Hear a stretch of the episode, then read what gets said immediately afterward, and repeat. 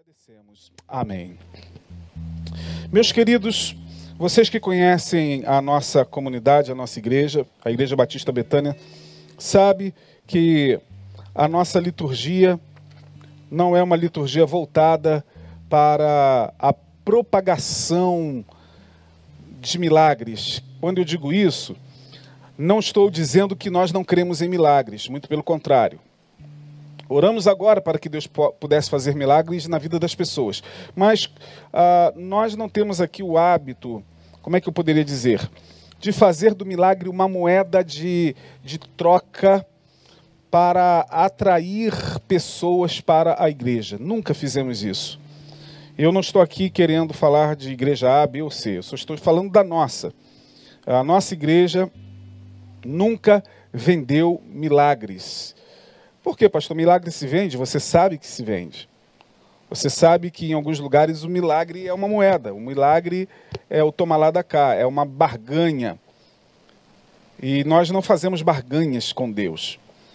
Existem é, algumas entidades é, por aí com as quais se barganha para se obter alguma coisa.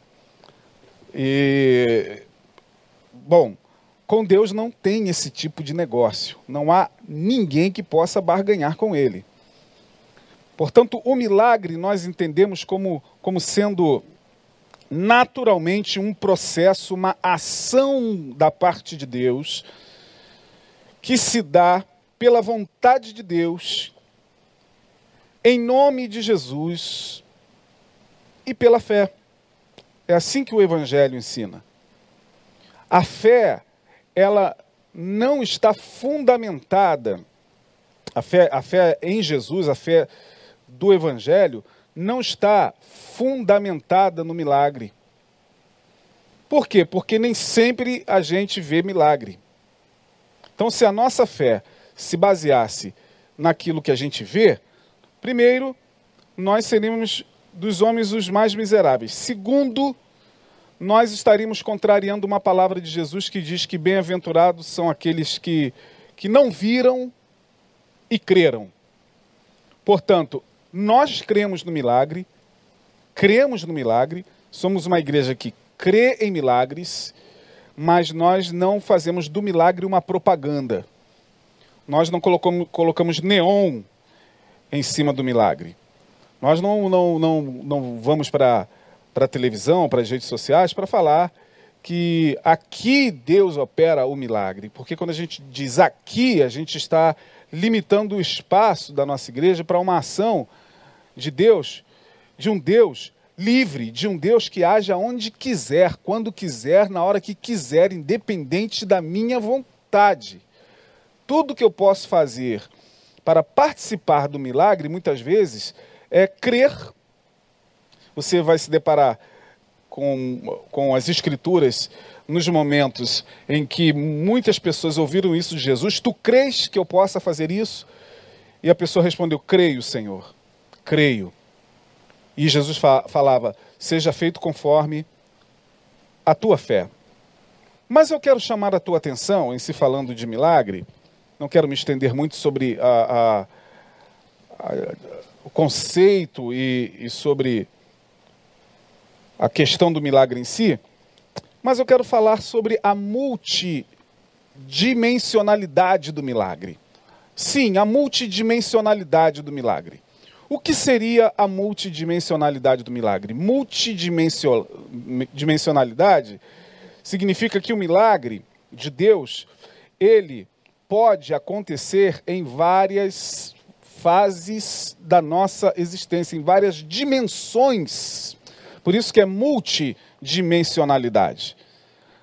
O milagre pode acontecer em várias dimensões da existência. E eu vou mostrar a vocês isso aqui. Eu queria que vocês acompanhassem, por gentileza, as leituras que eu farei em, Mar, em Lucas, Evangelho de São Lucas, capítulo 5. Vamos falar sobre a multidimensionalidade do milagre no Evangelho de São Lucas, capítulo 5. Quero mostrar a vocês pelo menos é, três dimensões onde é possível que o milagre aconteça. Lucas capítulo 5 diz assim: E aconteceu que, apertando-o a multidão para ouvir a palavra de Deus, estava ele, Jesus, junto ao lago de Genezaré, e viu estar dois barcos junto à praia do lago. E os pescadores, havendo descido deles, estavam lavando as redes. E, entrando num dos barcos, que era o de Simão, pediu-lhe que o afastasse um pouco da terra e, assentando-se, ensinava do barco a multidão. Versículo 4. E acabando de falar, disse a Simão: Faze-te ao mar alto, ou seja, vamos até ao alto mar, e lançai as vossas redes para pescar. E respondendo Simão, disse-lhe: Mestre, havendo trabalhado toda a noite, nada apanhamos. Mas por que mandas lançarei a rede? Mas por que mandas lançarei a rede? E, fazendo assim, colheram uma grande quantidade de peixes e rompia-se-lhes a rede. E fizeram sinal aos companheiros que estavam no outro barco para que os fossem ajudar. E foram e encheram ambos os barcos, de maneira tal que quase iam a pique. Quando Pedro viu isso, prostrou-se aos pés de Jesus, dizendo: Senhor, por favor, afaste-se de mim, ausenta-te de mim, porque eu sou um homem pecador. E um grande espanto, diz o versículo 9, se apoderou de todos eles por causa da pesca que haviam feito. Ok? Vamos para o segundo texto, aí mesmo, aí mesmo, é, que é o versículo 12 do capítulo 5. A cura de um leproso. Diz assim, prestem atenção. E aconteceu que quando estava em uma daquelas cidades, eis que um homem cheio de lepra, vendo a Jesus, prostrou-se sobre o rosto e rogou-lhe, dizendo: Senhor, se quiseres, bem podes limpar-me. E ele, estendendo a mão, tocou-lhe, dizendo: Quero quero ser limpo. E logo a lepra desapareceu dele. Vamos, neste mesmo capítulo, ao terceiro texto que encontra-se no versículo 17. Eu vou resumir, o texto é um pouco extenso, vou resumir. É, Jesus estava em um ambiente pregando, ensinando. Ali, naquele ambiente, estavam principais dos fariseus e os escribas, doutores da lei, ouvindo Jesus falar, num lugar fechado, talvez como esse aqui, um pouco menor, não tão grande como esse, talvez um pouco menor, mas um lugar fechado. E Jesus estava ali pregando. Acontece que do lado de fora estava acontecendo uma coisa muito interessante. É, alguns homens estavam levando até ao local onde Jesus estava pregando um homem numa cama que, segundo o texto, era paralítico. Paralítico. Está lá no versículo de número 18 do capítulo 5. Esses homens transportavam, né, certamente muito amigos, porque só amigo para fazer isso. Imagine a cena, é, colocar um homem numa cama, um homem pesado, aquelas camas tipo, certamente macas, né? Não pense que era uma cama como essa nossa hoje. Eram parecidas com macas, aquelas camas muito típicas daquela região. E, mas mesmo assim, a dificuldade era um homem pesado, esse homem é, era paralítico e os amigos ficaram sabendo que Jesus estava num determinado lugar pregando e tinha muita gente. Esses homens não teriam condições de entrar pelas portas e colocar o homem diante de Jesus. Bom, que, que eles fizeram? Tiveram uma ideia. É, eles colocaram o homem, um outro texto é muito mais claro, é, baixaram o homem pelo telhado, abriram uma brecha no telhado. Imagine a dificuldade de puxar aquela cama com o paralítico, não sei como esses, esses moços fizeram isso, mas, diz o texto, que é, eles conseguiram abrir uma brecha no telhado Isso aí está no verso é, de número 19. E fizeram o homem baixar na, ali no meio do ambiente onde Jesus estava pregando. Os fariseus ficaram horrorizados com aquilo. Eles ficaram escandalizados. Que que é isso? Meu Deus, que loucura! Da onde esses Da onde essa plebe saiu? Da onde esse, esse maltrapilho surgiu? É, meu Deus, do telhado e foi um, um certo alvoroço.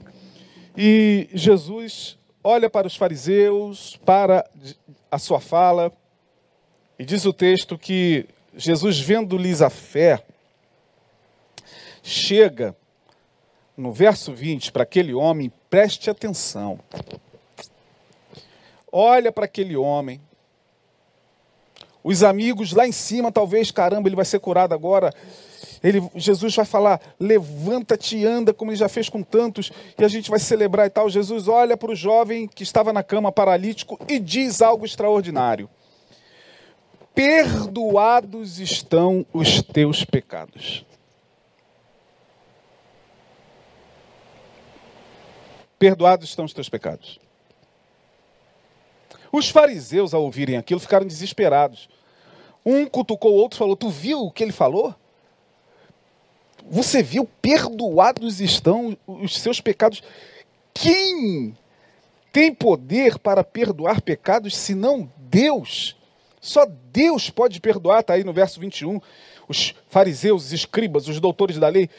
É, peraí, é, é, é, só Deus pode, pode perdoar. Ele é um blasfemo, esse tal de Jesus. Ele é um blasfemo.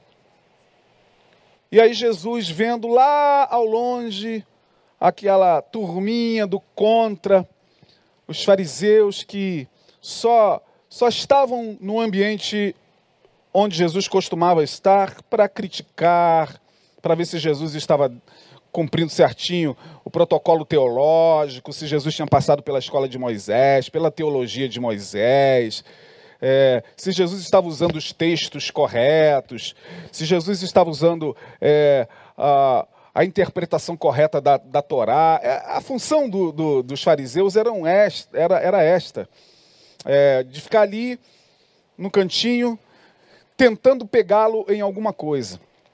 Enquanto o povão se alegrava com os milagres e com a presença dele, é, os fariseus tinham esta intenção. E lá no canto, Jesus está vendo aquele burburinho, e Jesus, diz o texto, é, faz o seguinte pensa, é, faz a, a seguinte pergunta: por que que vocês, Jesus, ei, vocês aí no canto, sabendo do que estava no coração deles, porque Jesus pro, provavelmente não ouviu. Eles falaram baixinho para Jesus não ouvir. Falaram entre si. Jesus, que conhecia o, o pensamento dos, dos, corações, diz o texto que é, chama-os e diz o seguinte: é, o que é mais fácil para vocês? O que é mais fácil? Dizer perdoados estão os teus pecados ou dizer levanta-te e anda?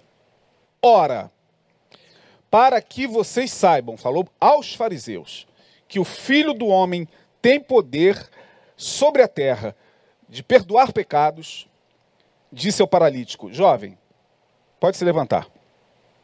E aí o paralítico se levantou. E aí diz o texto que quando ele se levantou foi um júbilo, glórias, aleluias. O verso 25 diz, diz que é, todos glorificaram a Deus no verso 26, todos ficavam maravilhados e glorificaram a Deus e falaram: Hoje vimos milagres. Hoje vimos prodígios.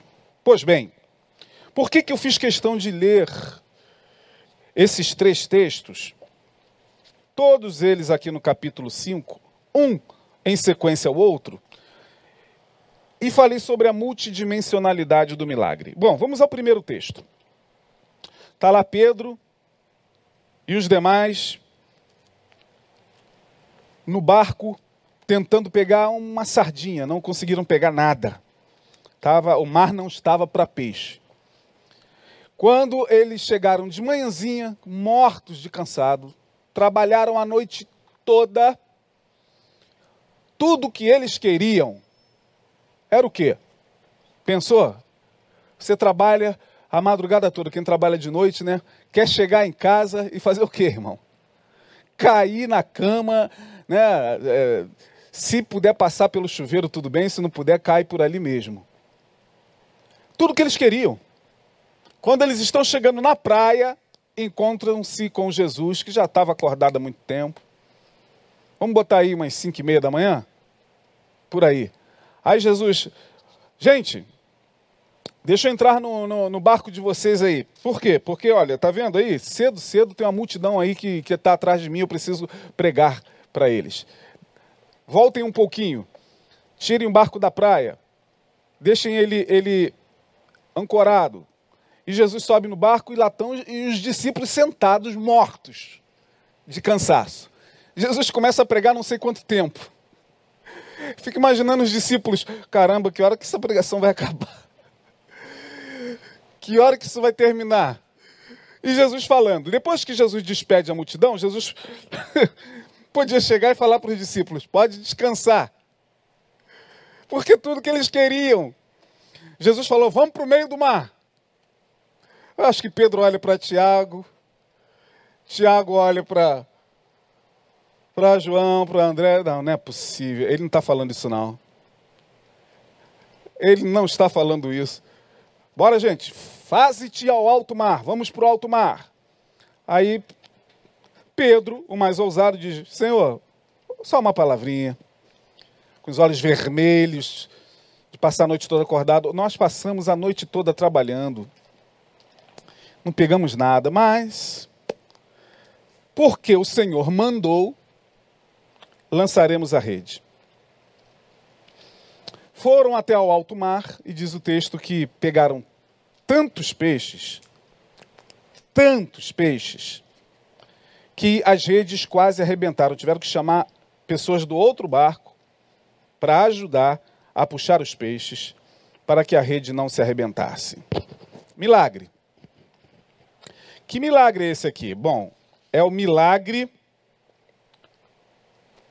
Milagre tem a ver com esse prodígio de Deus, essa ação de Deus.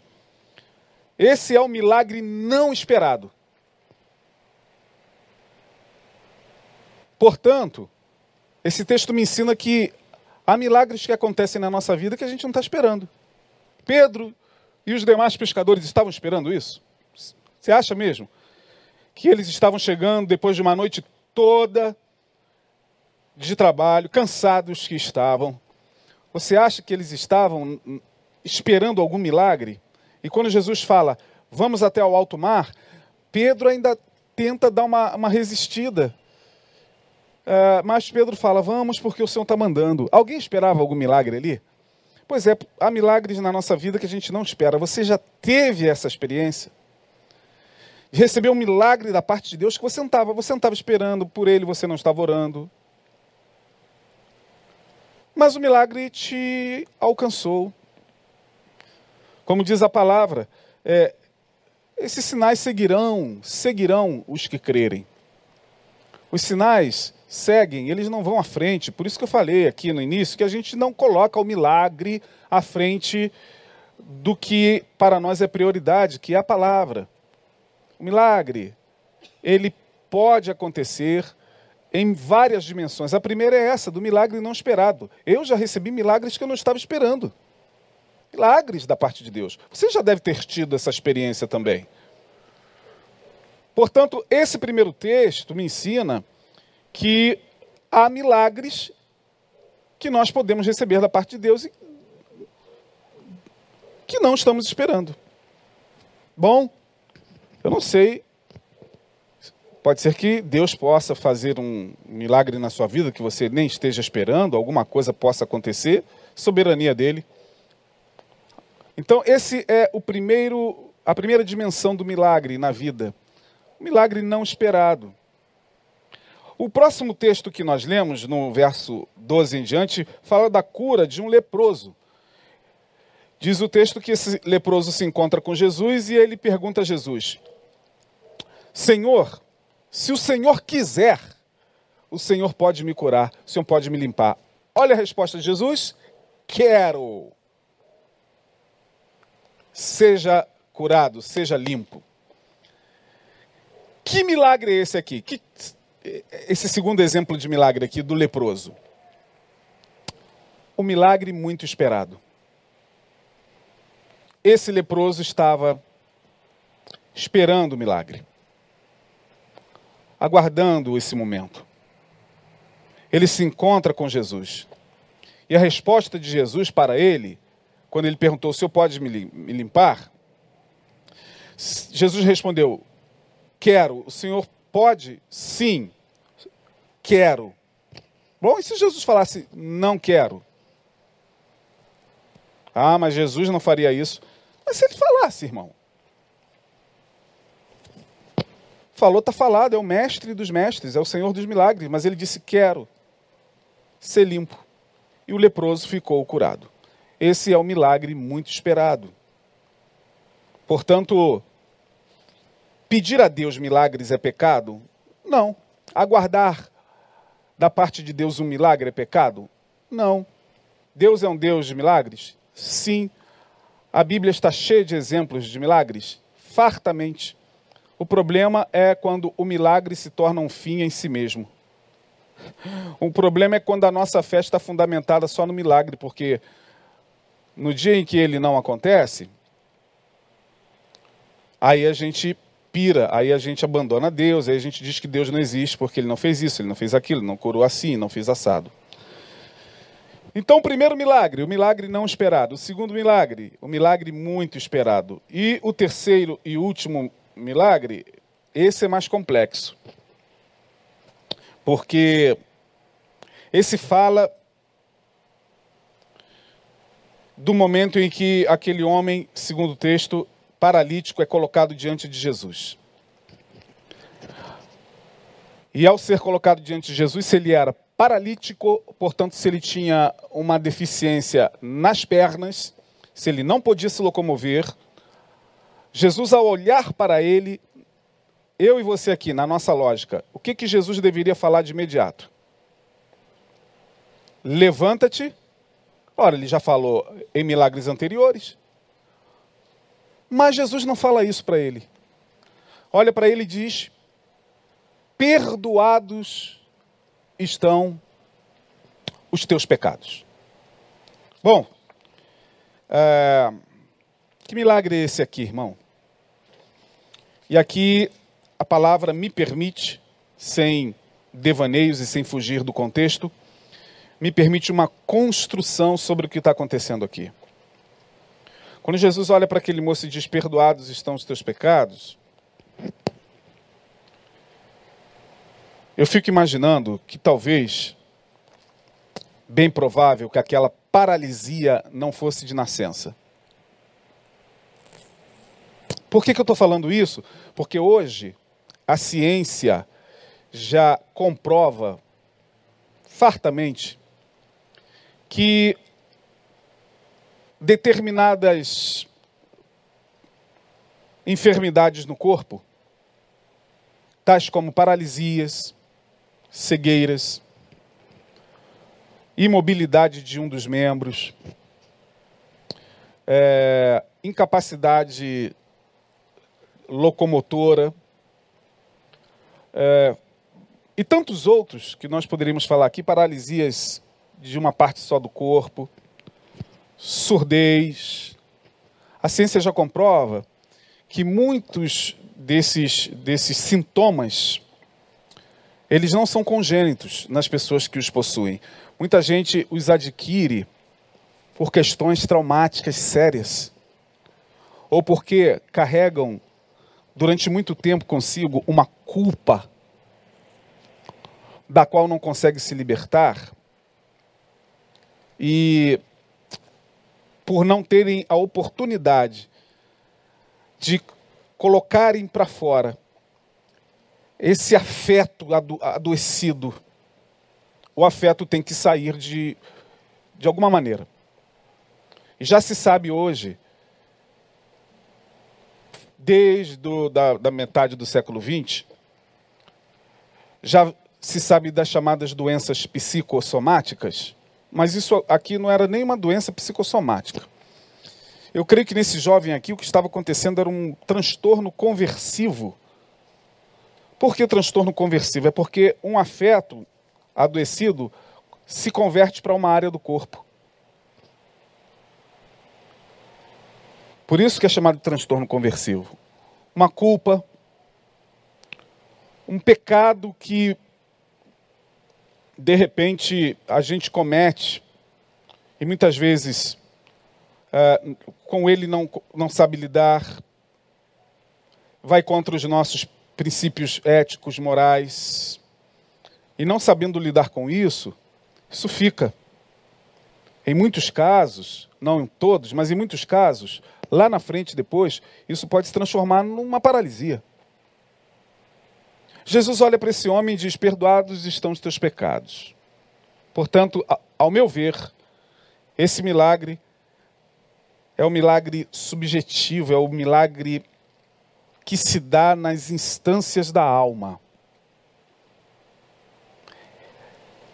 Para mim, esse moço, quando ouve isso de Jesus, ele já poderia levantar, porque para mim ele já estava curado. Se ele se levanta, ele já estava curado. Ele não entendeu. Perdoados estão os teus pecados. Ele já estava curado. Porque o peso das pernas era o peso da culpa dos seus pecados convertido nas pernas. Isso a ciência já prova hoje. Mas por quê? Porque os fariseus estavam lá é, criticando, estavam lá tricotando, Jesus falou: Meu Deus, vocês estão aí falando o quê? Querem saber? O filho do homem tem poder nos céus e na terra para perdoar pecados. Meu, meu jovem, levanta-te. Aí ele levanta. Mas ele já estava curado. Quantas não são as vezes que nós recebemos esse milagre sem se dar conta? Quantas vezes eu mesmo já cheguei aqui com dores terríveis no corpo? Sentei, adorei ao Senhor, recebi a ministração da palavra, uma palavra de cura, às vezes uma palavra de exortação, uma palavra que, que não era é, apenas uma palavra, uma, mas uma palavra que, que vinha na direção do, do, não do meu sintoma, mas do meu afeto. E aí, depois do culto, eu me dava conta de que aquela dor já não estava mais presente, de que aquela dor terrível na articulação já tinha saído. Por quê? Porque o corpo ele sente muito o impacto do pecado. Davi vai falar várias vezes que sentia picada nos rins. Davi vai falar várias vezes que seus ossos estavam se apodrecendo por conta da sua iniquidade. São vários os textos bíblicos lá nos Salmos onde se comprova isso aqui. Então, Jesus olha para o jovem e diz: Perdoados estão os teus pecados. Como é bom ser perdoado. Como é bom a gente saber que há um Deus que nos perdoa, independente do pecado que a gente comete. Para Deus não há pecadinho nem pecadão. O sangue de Jesus nos purifica de todo pecado. Então você que de repente carrega esse peso na alma e já está adoecendo, você que durante muito tempo não consegue trabalhar isso dentro de você, é, saiba que existe um Deus que fala o mesmo para você hoje: perdoados estão os teus pecados. Levanta-te e anda, segue a vida. Ah, mas eu estou paralítico, mas às vezes a gente está paralítico na alma. A vida parou, a gente não segue mais a vida. A gente estacionou, a gente parou de, de acreditar, estamos paralíticos, existencialmente falando. E Jesus vem e diz: Perdoados estão os teus pecados. Por isso que ele diz: Vinde a mim os que estão cansados, sobrecarregados, que eu vos aliviarei. A multidimensionalidade do milagre me mostra, me mostra, terminando, que o milagre, o milagre não esperado, o milagre muito esperado e o milagre que se dá nas instâncias da alma, o sutil, o subjetivo, ele ocorre em três áreas fundamentais desses três textos que nós vimos. Primeiro, ele pode ocorrer na área da provisão. Os peixes foram multiplicados, peixe representa provisão, alimento. Alimento.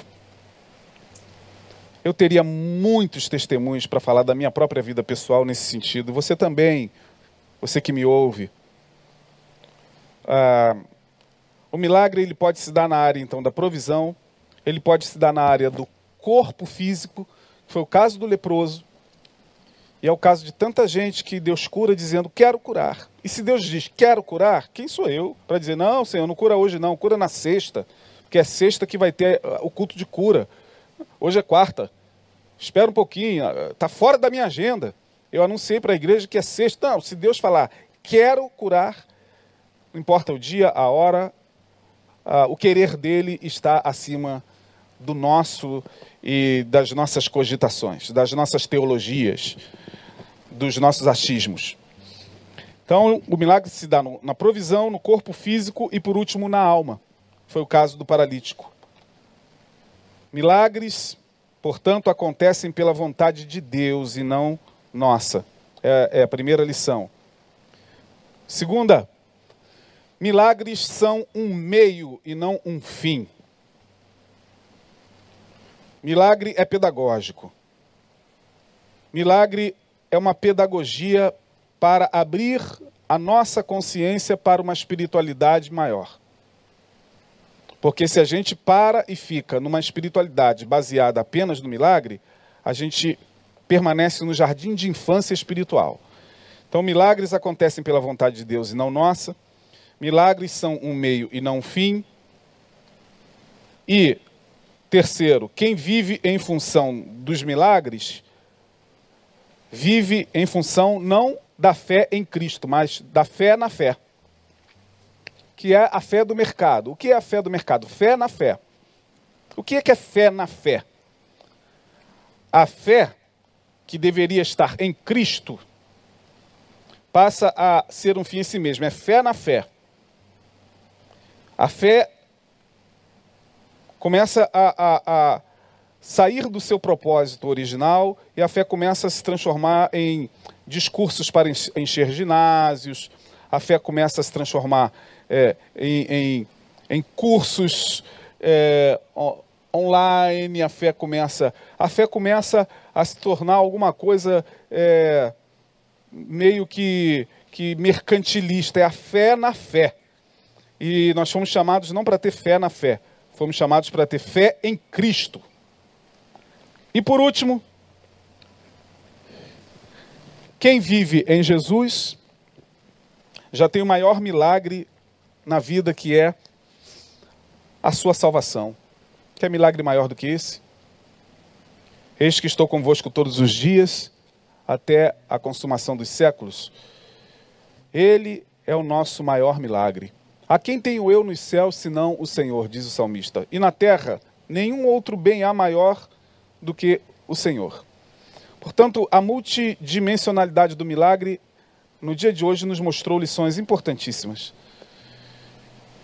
Que você seja um que receba o milagre sem estar esperando, ou alguém que receba o milagre e que do qual está esperando muito, ou que você seja alguém para quem Jesus possa dizer: Perdoados estão os teus pecados. E o teu corpo então sente aquele alívio e começa a ser restaurado no nome de Jesus. Que Deus abençoe você. Fique com a reflexão dessa palavra, nós vamos orar e que o Senhor Deus fale melhor ao seu coração nesta noite. Um bom final de semana a você. Que o Senhor abençoe a sua família, que o Deus de milagres possa estar conosco nesses dias maus, nesses dias difíceis. Oremos. Senhor, muito obrigado pela tua palavra. Obrigado porque o Senhor é o mesmo ontem, hoje e eternamente. Obrigado, Senhor, porque não necessitamos do milagre para crer. Porque mesmo ele não acontecendo, o Senhor continua o mesmo. Não é o milagre que molda a tua face. Não é o milagre, ó Deus, que dá cor e, e, e rosto a ti. Não. É o Senhor que é que pela misericórdia abençoa aos teus filhos com a tua vontade, com o teu amor acima de tudo. Ó Deus, ajuda-nos. Ajuda-nos a, a compreender a simplicidade da espiritualidade do teu evangelho. No nome de Jesus, nós te agradecemos e te louvamos por esta noite, por esta reunião e por todos que estiveram conosco. Amém e amém. Deus te abençoe. Um bom final de semana. Até domingo.